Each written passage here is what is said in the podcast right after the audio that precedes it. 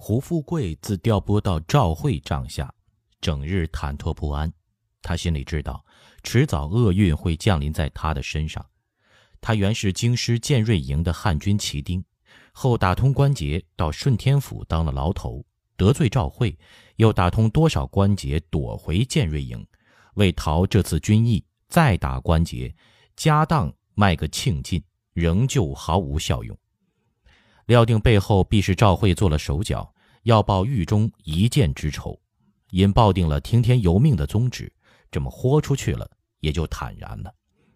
想不到赵慧点名问自己，当下听了惨然一笑，说：“回军门的话，标下想着今日八月十五，万家团聚，只我伶仃一人出来为国捐躯，心里估计吃不下去。”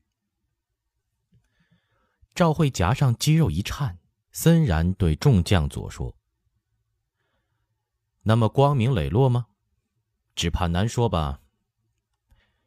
我与此人有缘分，冤家路太窄，狭路又相逢，大约兄弟们也有个耳闻。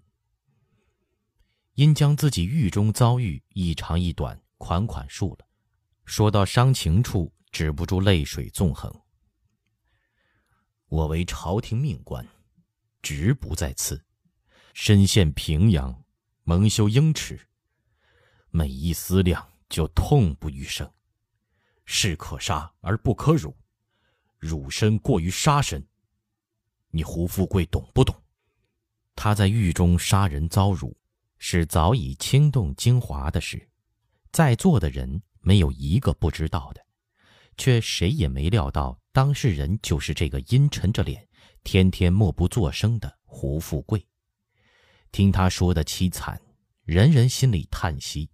胡富贵羞矣，却听胡富贵昂然说道：“标下懂的，标下心里明白。”赵慧黑然冷笑：“呵呵呵，那就好。”他站起身来，摘掉佩剑，丢在沙地上，对胡富贵说：“你站起来。”众目睽睽之下，胡富贵的脸色白得像月光下的窗户纸一样。他似乎有点恍惚，迷迷离离站起身来，看着越走越近的赵慧，正想说什么，左右两颊啪啪两声，已着了赵慧两记清脆的耳光。赵慧毫不理会众人惊愕的目光，身臂劈胸。将胡富贵老鹰搓鸡般的提起来。这是还你的辱。呀的大叫一声，举过头顶，向上一送，胡富贵竟连喊也没来得及喊一声，已被扔得飞起人来高，头在帐篷顶架上重重的撞了一下，未及落地，兜屁股又挨赵慧一个飞脚。他大叫一声。弹丸似的直飞出去，扑通的，一个倒栽葱趴倒在帐篷口。胡富贵抖抖身上的沙土，爬起身来，兀自发怔。赵慧说：“这是还你的打。”这几下出手，吐起骨落，两巴掌一脚打得即使干净利落。赵慧口说手挥脚踢，一眨眼间已经完事儿了。在座的都是马上行武、老于此道的好手，见赵慧平日稳稳健健的一个人，打起来竟如此快捷，各自面面相觑，心下佩服。赵慧已经是恢复了平静，徐徐拾起剑，向腰间扣着剑钩，说道：“我若杀你，在武汉没接掌兵权，一刀劈你两片没事我若辱你。”罚你跪三天，你敢少一个时辰？量小非君子，我容了你了。无毒不丈夫，不能不这样开导你几下。咱两个的私账从此扯平，你好生安心的跟我打仗，有功赏功，有过罚过，省得你心里嘀嘀咕咕的防我借刀杀人。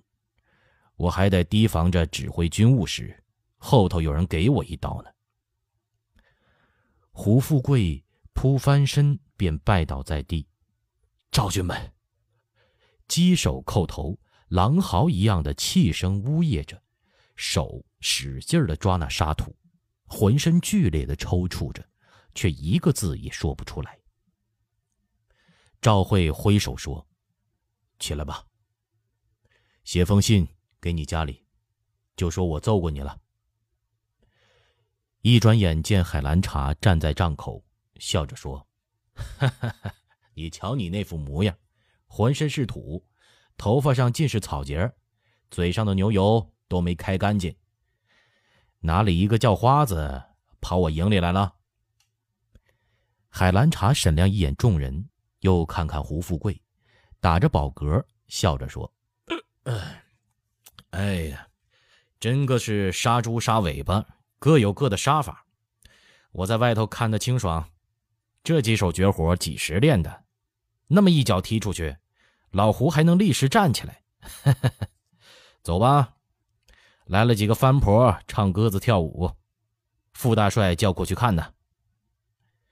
一手拉着赵慧往外走，还回头朝胡富贵扮了个鬼脸。雷震野一干人轰的一阵大笑，从赵慧营。到中军大行营约里许多地，一漫平沙地被月色洒得百里泛青。赵慧话不多，海兰察却是耐烦，说一会儿皇上在南京过十五，准热闹的地覆天翻，可惜没福瞧瞧。又讲一枝花有人见过，说美得像散花天女。我们那口子和你的云夫人比着，就像烧火棍儿，可惜不能见见玩玩这个一枝花。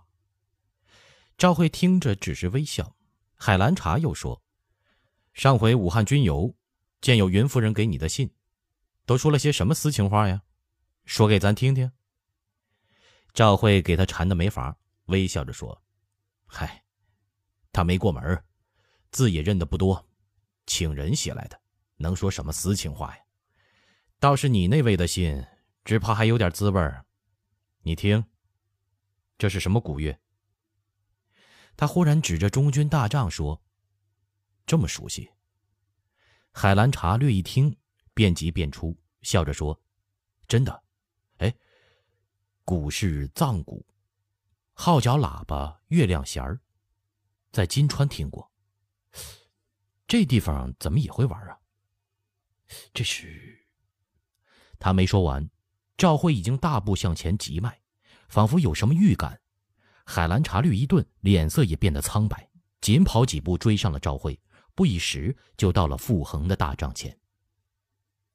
大帐前果真热闹异常，除了直岗的哥什哈亲兵护卫在四周站得笔直直差，几乎所有的军将便佐都在听歌看舞，足有百余人围了一片空场，雕斗金辉下，一对大米黄灯笼照着。月色如银的沙场地下，六个妙龄女子伴着鼓乐，赤脚白足，短袖宽裤，髻头挽手，急速踩着鼓点，正在跳舞，却一色儿的都是苗家装束。赵慧隔人墙看，傅恒盘膝端坐在拜月香案南边，一边观舞，一手端着杯子，和身边的马光祖指指点点的说笑着什么。所有的将佐。半圆燕絮分坐两边，看得眼睛发直。海兰察因见万县正和坐在傅恒身后的王小七说话，不言声蹭过去，叫出万县来问道：“你是万县令？我叫海兰察。”“是，海军们，杯只酒，别他娘的那么多啰嗦。这些婆娘还有半月的人，是你们本地人？”啊，呃，是这里苗寨的姑娘，呃，他们人人都能来两下的。这些人，我问的这些人，你认识不？万县迷惑不解的看着这位将军，摇头说：“这歌这舞见得多了，今儿这波子人卑职不认得。他们在凉风镇唱曲儿，我就叫来了。中堂和各位军门在中原没见过，想给众位大人换换口味。”大人，卑职差事没做好吗？一曲舞过，傅恒一边和众人鼓掌助兴，回身说：“海兰察不好生赏月看舞，击鼓什么呢？还不坐过了呢？又对舞班子缠着青布包头的一个汉子说：“真个唱的绝好啊，舞的绝妙，可惜他们的歌词儿听不懂。”那苗家汉子一鞠躬，向乐班子叽里咕噜的几句，又对傅恒用汉话说：“他们有新编的歌，是唱金川的，为大人助兴。”海兰察越看越疑，嬉笑着坐了傅恒的身边，暗地里。给王小七递眼色，搜寻赵慧的时候，却见他挤到了乐班子掌鼓的汉子身边，仿佛瞧稀罕似的看那面接鼓。王小七浑身的劲儿都提了起来，蹭着身子挪到席前，躬身给傅恒等人斟酒，贼溜溜的一双眼不住地瞟着这群苗人。痛痛，咕隆，咚。几声带着金属撞击般的鼓声响起，悠扬的芦笙、月琴和胡琴缓缓奏出。月光下，六个绝色艳丽的苗家姑娘，银饰叮当，皓腕高舒，错脚随拍起伏舞出。虽然只有六个人，舞步队形不时的变换，时而如风送芦花，时而由灵蛇弄珠，妖娆姿态不可胜言。傅恒看得眼花缭乱间。一位黑衣女子筒裙银纽，打场下款步舞出，歌女们众星拱月般的围着她旋舞翩翩起伏。那女子摆着修长的身子，扬声唱道：“沙鲁里山啊，万仞巍峨；金川江水呀，滔滔势波；林森森，树碧碧，连岗皆没。”鸟鸣鸣，花悠悠，藤缠丝罗。傅恒听得神往，对身侧的海兰察说：“虽说离词不甚雅驯，可清灵直透心脾，倒比文言的似乎更加贴切呀。”海兰察心存疑窦，直着眼死盯那女子，搜寻她是否带有兵刃，哪里顾得上答话呀？莲子儿咽着西瓜。呜噜了一句，算是回答了。瘦儿鼓停，止于乐琴铮铮，芦笙萧萧，歌童一字一句，听得真切。飞瀑流湍，百回千折；清塘老水，晚舟渔火。张袍射鹿，结队过山坡。草坝上的羊群像白云流移，美丽的金川，你是永不凋谢的花朵。阿沙鲁里，金川江啊。最末一句清音，长夜只可猎石穿云，余音袅袅，犹自寒魄动心。歌歇舞收，人们还尽沉在神思怅愁中。傅恒带头鼓掌。好，将军们也一片喝彩鼓噪声。海兰察和赵慧一心防他武中突袭傅恒，至此也心下泄了。傅恒笑着对那女子说：“嗯，唱的真令人入神呐！我从来没有听过这样好的歌，走珠玉盘，如行云流水。金川真的有那么美吗？”取二十两银子赏他们。那七名女子躬身辞谢。倏然间，直起身来，每人手中都多了一把寒芒凛人的藏刀。六个女子互定了，中间黑衣女子身影飘忽，如痴似魅，竟是直扑傅恒，口中高叫：“金川比我唱的美，你为什么要去蹂躏她？”这一突变起仓促，或在昼夜之间，一转眼间，傅恒四周七把短刃同时攻来。傅恒情急之间，双臂猛地一挑，面前小桌子像安着黄鸡触发似的，倏然弹起，直砸向中间那位女郎。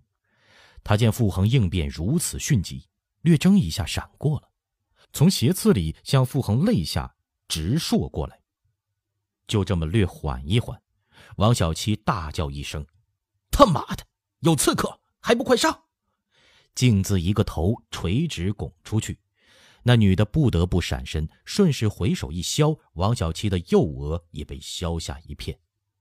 与此同时，海兰察和赵慧以撤剑在手，杀入战团。中军马光祖一干人都是久经战阵的宿将，大变之下骤然一惊，此刻也都回过神来，杀进去。这群藏人总共不过十三四个，尽自个个骁勇异常，拼出死力，格斗拼杀。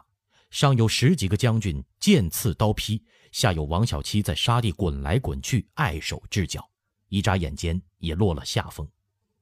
傅恒乍脱险境，见两个校尉仍死死架着自己，猛地一甩臂挣脱了，指着黑衣女子大喝道：“军校们，围定了，不要动手！海兰察，我一个死的也不要！”话没说完，一柄雪亮的小藏刀从场边飞来。饶是他见机躲闪得快，仍像钉子似的扎进了左臂。定睛看时，竟是那个背乐器的小孩子飞来的刀。那孩子手车一把匕首，还要飞刀时，被赵慧脑后一掌，打得闷哼一声，扑倒在地上。不到一袋烟的功夫，七女六男一个专门刺杀傅恒的乐队已全部拧翻在地。王小七头上着刀，身上被人踩了不知多少脚，他也真皮实，竟能咕噜噜的翻身起来，吐着口中的沙子过来。见万县兀自梦游人一样喃喃说着：“哎呀，怎么弄的？怎么弄的？怎么弄的呀？哎呀！”王小七劈脸就是一巴掌，骂道：“没有家岁进不来外鬼，日你姥姥的，还他妈问怎么弄的？”万县。被一巴掌打醒过来，扑通的一声跪倒在地，就磕了不计其数的头，语不成声地说：“钟大爷，卑职不知道啊，卑职真的不知道啊。”几个军医早已赶来，忙着替王小七包头裹药，拔出那柄小藏刀，验了无毒，小心给傅恒上药裹带。傅恒已经完全恢复了镇定，含笑熬着疼，待医生扎好，对万县说。我信得起你，别这样。这歌这舞，抵得过这疼。跪献起来，你安心，我绝不给你处分。万县爬起身来，已是汗透重衣，兀自中正的如对梦寐。傅恒笑着吩咐：“把金川来的客人请上来吧。”扎。马光祖满头臭汗淋漓，答着就去提人。一个游击笑着说：“沙罗奔这回还来这么一手，送几个蛮婆给我们受用。”哼！话来说完，傅恒已经变了脸色，断喝一声：“混账！退下，摆队升帐。”在一片威严的升帐唐威呼喝中，十三个刺客被押着鱼贯而入，七女五男，还有一个满脸稚气的孩子。个个身上衣眼被撕得稀烂，蓬头垢面的站着，都是直立不跪的。十几个哥什哈、拽绳蹬腿的，却是按倒了又站起来，都用仇恨以及的目光盯视着泰然自若的傅恒。